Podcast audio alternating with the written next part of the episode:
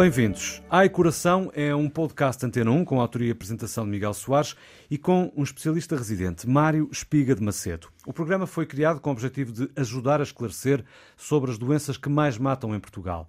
Aqui vamos falar de comportamentos de risco, tendências, Dúvidas sobre prevenção, sobre tratamento, diagnóstico e conselhos práticos. Quem te avisa, teu amigo é, apetece dizer, e é um pouco esse o papel deste podcast, em especial o do cardiologista Mário Espiga de Macedo, antigo professor da Faculdade de Medicina da Universidade do Porto, ex-vice-presidente da Sociedade Portuguesa de Cardiologia, ex-presidente da Sociedade Portuguesa de Arteriosclerose, autor do estudo A Hipertensão Arterial em Portugal 2013. Uma década depois desse estudo, já vou procurar saber que caminhos trilhamos. Mas antes de entrarmos no domínio das patologias que vão ser ao longo de vários episódios o foco da nossa atenção, queria começar por vos apresentar o nosso médico de serviço, por assim dizer, o nosso especialista em cardiologia e em medicina interna. Viva Mário! Bom dia. Como é que se interessou por esta área da medicina? Foi influência de. O meu pai era médico, mas uh, não tinha nada a ver com esta área da medicina, era dentista. Uh, mas uh, no tempo do meu pai, ele fazia alguma clínica, porque isto estamos a falar há 60 anos ou há, mais, e portanto os médicos ainda faziam alguma Portanto, clínica. década de 60? Década de 60, de 50, isso mesmo. E depois, com, quando, quando estive na faculdade e mesmo antes de entrar no internato, eh, dava muito bem com dois, dois, dois médicos, um cardiologista e um internista, que eram assim pessoas, de, médicos de mão cheia, e, e sempre me fascinou eh, a chamada relação médico-doente, eh, a conversa, o diagnóstico, o aconselhamento, não necessariamente e a medicina tem muito isto, não necessariamente o prescrever uma pílula, mas muitas vezes é importante o conselho, a orientação, a disponibilidade para, para tirar, tirar dúvidas. E pronto, este acompanhamento é importante e eu realmente deixei-me levar e, e, não me arrependi. Que é uma das coisas que as pessoas mais se queixam quando vão uh, uh, aos médicos, é que muitas vezes não há tempo ou não há interesse uh, ou não há, enfim, sensibilidade da parte do clínico para ouvir o doente. E neste caso isso é o que de alguma forma o estimula, essa possibilidade de conversar com o doente, de o ouvir. Estamos a perder hoje em dia com as novas tecnologias e as queixas dos doentes são todos os dias. O médico nem olhou para mim, só olhou para o computador. Eh, por causa nem da burocracia, etc. Por causa da é? burocracia. Mas pode-se arranjar sempre um, um meio termo mas cada vez mais, mesmo agora com uh, o começo da, da, da, inteligência artificial, e, em que nós queremos pôr a informática a fazer os questionários e as, os interrogatórios aos doentes para começar a, a preparar o diagnóstico, não há máquina nenhuma, nem inteligência artificial nenhuma que nos vá substituir esta relação pessoal, o olhar, o tocar, uh, o acarinhar, tudo isto a, a, máquina não faz e os doentes uh, gostam, gostam muito porque se nós formos ver, eh, eu, por exemplo, falo da minha clínica, da minha prática, 50% dos doentes não têm doenças a sério, têm doenças funcionais, têm problemas pessoais que querem falar com alguém e, e, muitas vezes não têm com quem falar e, portanto, esta relação é, é fundamental na medicina. Hum. Sobre uh, estas doenças propriamente ditas que nos trazem aqui, as doenças cardiovasculares, eu sei que não é fundamentalista, todos podemos pecar desde que seja pouco e de vez em quando? É verdade, é verdade. Uh, o tratar um doente, o medicar um doente, não é um castigo. Temos que aceitar isso. E muitas vezes as pessoas, ou os doentes e os próprios médicos, assumem quase como um castigo. Uh, e não pode ser o castigo, porque o, aspecto psicossocial uh, numa doença e da relação médico-doente tem que estar sempre presente. Uh, e se me perguntar, ah, eu, o médico mandou-me fazer uma, uma dieta por causa do colesterol ou por causa do açúcar, muito bem, não é por uma vez por semana ou, ou, ou duas vezes por semana fazer uma asneira que vai piorar ou vai estragar a qualidade de vida desse doente. E isso é muito prático, não é preciso ser médico para ter essa, essa consciência. Se nós temos uma dieta e só podemos comer X de, de hidratos de carbono por dia, se ao sábado ou ao domingo comermos X mais 50 ou X mais 60, na segunda-feira, como entramos na dieta, já estamos a, a, a, compensar aquilo que fizemos no fim de semana e, portanto, agradamos ao doente, ajudamos. Uma coisa que queremos falar noutras sessões, que é um, problema muito importante, que é a aderência, a aderência do doente ao médico e ao projeto que estamos a fazer, e eu falei em projeto porque cada vez mais uh, na relação médico-doente nós, eu pelo menos, assumo como um projeto. Há um contrato entre o médico e o doente.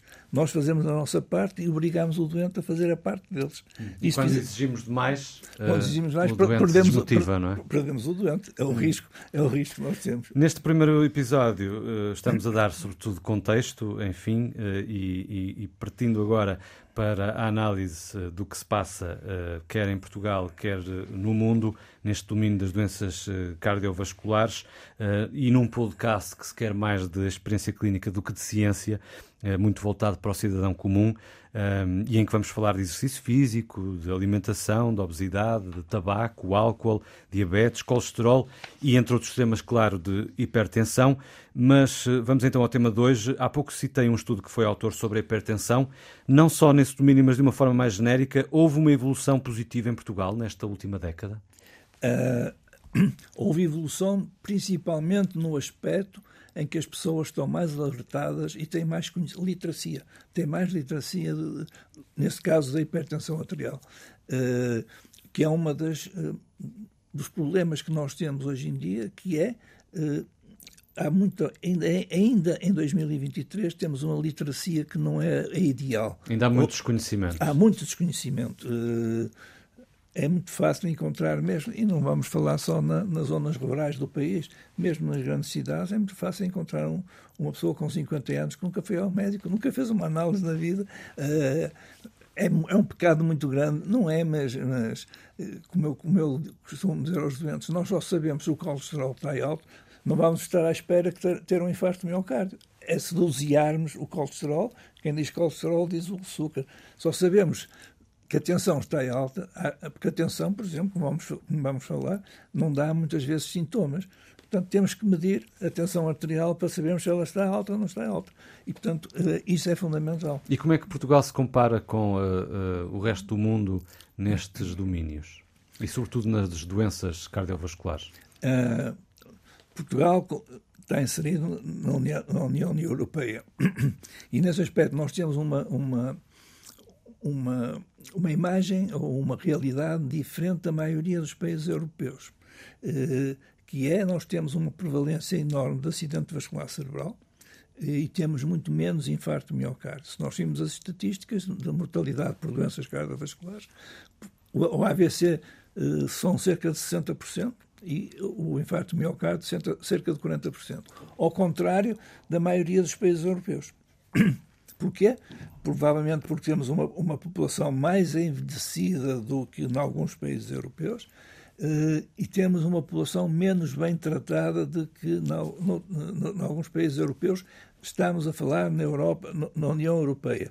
Porque se formos aos países de leste, aí já temos outra vez o AVC com uma prevalência enorme eh, até muito superior a Portugal. E esse paralelismo existe também em relação a outras regiões do globo? Por exemplo, se falarmos em África, na América do Sul, hoje no em Sudeste dia, Asiático? Hoje em dia, eh, a, a, mortalidade e a doença cardiovascular é global. Uhum. Já não é só do mundo ocidental. Em África, na América... Na América mas há variações geográficas. Mas há variações E elas prendem-se com este tipo de fatores ou com outros também?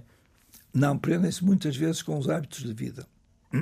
Por exemplo, em África, uma pessoa diz assim, mas em África há uma prevalência de fome e de, de, de, de deficiências. É verdade. Mas os maus hábitos já entraram em África. Uh, o McDonald's, vamos, não vou fazer publicidade, mas a comida de plástico. Neste caso é uma má publicidade. É uma má publicidade.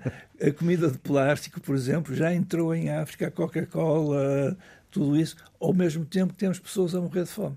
Hum. Uh, e, portanto, as doenças cardiovasculares avançaram mais rapidamente. O tabaco, por exemplo, em África, que é e o álcool, uh, que são dois fatores muito importantes, avançaram rapidamente e, portanto, nós começamos a ter uh, isso e menos cuidados, menos cuidados, até porque não conseguem ter cuidados alimentares ou de vida, porque a, a riqueza dos países não permite isso. E já agora estamos a falar em variações geográficas, há também variações de género?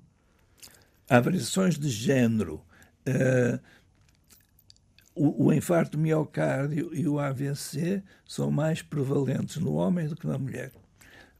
Uh, isto porquê? Porque os fatores de risco são mais prevalentes no homem do que na mulher. Questões de hábitos sociais uh, que começam a mudar? Não.